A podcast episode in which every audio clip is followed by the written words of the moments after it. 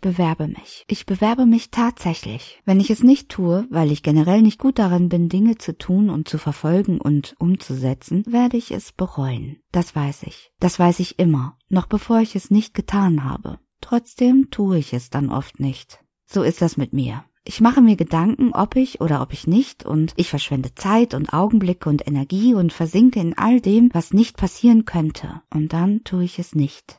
Aber diesmal, diesmal tatsächlich. Meine Freundin sagte mir gestern, du musst groß denken, größer denken, denk groß mehr. Die Zeit der Bescheidenheit ist vorbei, war sie schon gestern. Es ist nicht an der Zeit, dass du dein Licht unter den Scheffel stellst. Denk groß mehr. Leuchte und sei das Licht. Und das mache ich jetzt. Und das bin ich jetzt. Und das mache ich und bin ich jetzt tatsächlich. Und ich bin nervös. Schon jetzt. Denn ich mache mir Gedanken. Was ist, wenn es nichts ist? Ich wäre nicht ich, wenn es nicht so wäre. Das mit den Gedanken. Wenn ich was kann, dann mir Gedanken machen.